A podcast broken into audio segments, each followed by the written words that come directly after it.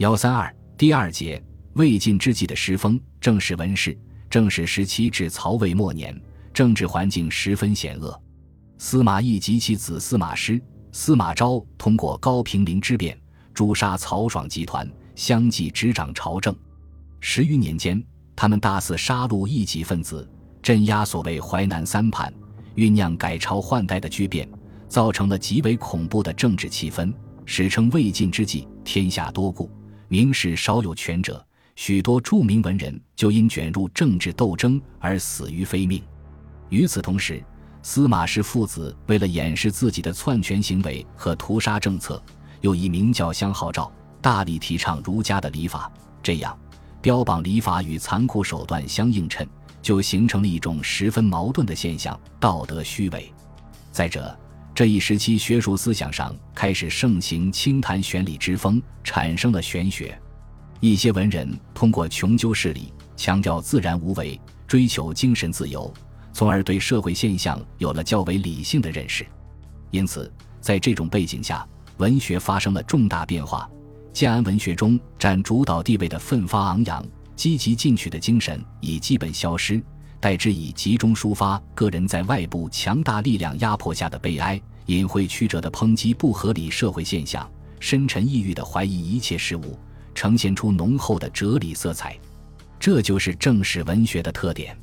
正史时期的文学作家不多，其中最能体现这一时期创作风格的代表人物是阮籍和嵇康。阮籍，字嗣宗，阮宇之子，因曾任步兵校尉。故事称阮步兵。阮籍早年屡与嵇康、山涛、向秀、阮咸、王戎和刘伶等人一起，常寄于竹林之下，肆意酣畅，所以时人谓之竹林七贤。不过，尽管他们早年有着共同的生活旨趣，但政治态度却有很大区别。山涛、向秀和王戎完全倒向司马氏集团，获得高官厚禄；嵇康抱着坚决反对的态度。结果为司马昭所杀。阮籍本有记世志，自视甚高，为时人所重。然而遭逢司马氏集团的黑暗统治，被迫不与世事酣饮为常，放弃以前的雄心壮志。他对司马氏的篡权行为极端不满，但又不能公开反对，处境十分艰难。为了全身远祸，他只好饮酒昏睡，遗落世事，发言玄远，口不脏痞人物。据说司马昭曾想娶吉女为媳，不料及罪六十日，不得言而止。终会一缕以实事问之，欲因其可否而治之罪，皆以酣醉豁免。这种依靠醉酒佯狂的办法，既可稍作违心之事，维护个人形象，又能防止别人猜疑而招致杀身之祸。但是，这些对志气高傲、思想敏锐、个性很强的阮籍来说，无疑是痛苦不堪的。《史说新语》注引《魏氏春秋》，阮籍常率一独驾，不由径路，车迹所穷，折痛哭而返。可见他内心的悲愤与矛盾。阮籍的文学成就主要是八十二首五言咏怀诗，它不是一时一地的作品，在中国诗歌史上占有重要的地位。这些诗反映了作者的政治思想、生活态度，特别是对于人生问题的反复思考。是整个人生思想感情的总汇。需要指出的是，由于特殊的处境，阮籍只能用隐蔽的象征性语言来表达自己的思想感情，用笔曲折，言辞晦涩，形成隐约曲折的艺术风格。因而，诗品未及言在耳目之内，情寄八荒之表，绝指渊放，归去难求。不过，尽管咏怀诗所牵涉的具体人物与事件已无法探求。但并不是说这些诗是无法理解的，尤其是其中的许多篇，虽然是从现实感受出发，但又往往超脱具体事实，推广成为人生的根本问题。诗中所包含的哲理和抒发的感情，仍然可以追求体味。从咏怀诗的具体内容而言，大致包括三个方面的内容：第一，表现自己的孤独苦闷，如第一首《月色如水，寒风拂衣》。孤鸿悲鸣，宿鸟惊飞，在一片冷漠孤寂气氛中，诗人独处空堂，徘徊忧思，笼罩着一种难以名状的愁绪。其中，末尾两句徘徊将何见，忧思独伤心，可说是整个八十二首咏怀诗的基调。再如第十七首，该诗表达的意境是：独坐无人，出门无人，登高无人，所见者鸟为孤鸟，兽乃离兽，七皇无主之情溢于纸上。在这种局面中，诗人进而感到壮志与理想都成了泡影，因此非常苦闷。第二，揭发政治的黑暗。有的诗怨恨曹魏统治集团荒淫腐朽，并断言其必然灭亡的命运，如第三十一首。诗的内容是凭吊战国时魏国都城遗址，表面上是怀古，真意却在讽今。有的诗又指斥司马氏的残暴，惋惜曹魏统治者的衰败，如第三首，诗人把司马氏比作秋风严霜，把曹魏比作憔悴的桃李。表现了当时恐怖的政治局面以及远获全身的思想。第三，揭露礼法之事的虚伪，如第六十七首作品中，诗人把封建统治者那种内一套外一套的虚伪丑态刻画的淋漓尽致。司马氏集团正是以那种严肃正经举止来掩饰他们荒淫腐朽的生活。第四，表现作者不甘默默无闻，渴求建功立业的愿望。如第三十九首壮士和慷慨，治愈为八荒，驱车远行意，受命念自忘等，流露出与建安文学相同的激昂慷慨之志。只是这类作品在咏怀诗中内容太少。一方面，咏怀诗在运用五言诗抒情和讽喻方面有较高的成就，给处于黑暗统治下的进步作家开拓了一条写政治抒情诗的道路。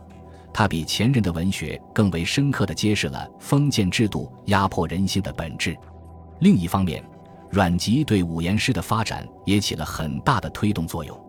此前，诗歌的主体是民歌及在民歌基础上发展起来的文人诗，内涵较单纯，表现的多为具体问题。阮籍则使五言诗完全脱离了模仿乐府民歌的阶段，他把深刻的哲理引入诗歌。并巧妙地把它同许多艺术形象相结合，使诗歌显得非常含蓄，呈现出广阔的视野和深沉的内涵。从此，古代抒情诗变得明显的厚重了。所以，阮籍的诗在魏晋之际诗风的转变趋势上产生了重要的影响。阮籍的散文作品最著名的是《大人先生传》，这篇文章如同他的诗作一样。流露出倜傥的性格和愤世嫉俗、反抗礼教的思想，表达了自己对社会历史的看法，揭露了封建礼法的虚伪本质。他讽刺那些礼法之士说语言尖刻、笔锋辛辣，宣泄了作者对伪善者的痛恶。但是，如同某些诗歌一样，文中也含有虚无主义、厌世主义的消极成分。嵇康，字叔夜，生活在曹魏末年。与魏宗室有姻亲关系，曾任中散大夫，故事称嵇中散。嵇康学问渊博，既是著名文学家，又是哲学家，音乐才能也很卓越。他的政治态度与阮籍相同，但和阮籍对司马氏集团虚与委蛇、表面上向周旋的态度完全不同。嵇康性格刚烈，公然拒绝与司马氏合作。他主张越明教而任自然，反对虚伪的礼俗。希望打破两汉以来传统礼教的束缚，过一种符合自然原则、符合人性的生活。当冠秋俭在淮南起兵讨伐司马师时，嵇康甚至企图率兵响应。由于其言论主张直接妨碍了司马氏的统治，因此终于被司马昭所杀。临行时，嵇康神气不变，所琴弹奏广陵散，太学生三千人上书，请以为师。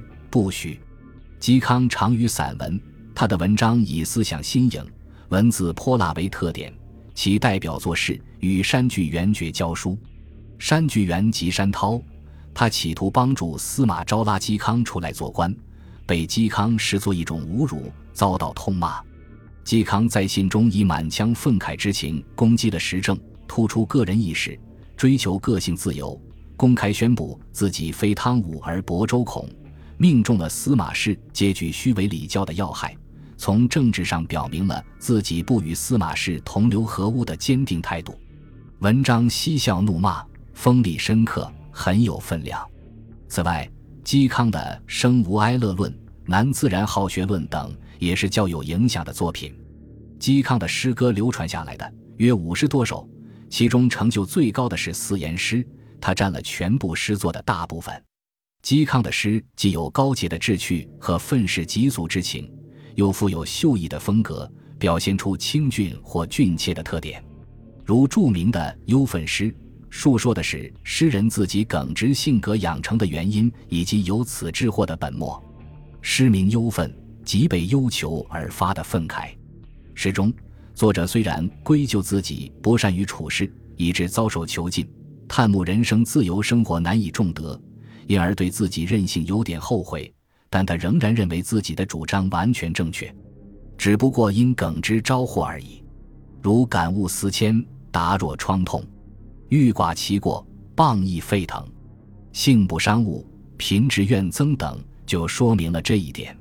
是言穷达有命，亦有何求？是说人格有命，政治迫害并不能改变自己的志趣。最后采薇山阿，散发妍秀。仍是不与司马氏合作之意。赠秀才从军十八首，也是嵇康的诗作中较重要的作品。诗的内容写的虽是从军的兄长嵇喜，但诗中的生活情调和人物风格完全是嵇康自己的，表达了作者的清高思想和愤世嫉俗之情。本集播放完毕，感谢您的收听，喜欢请订阅加关注。主页有更多精彩内容。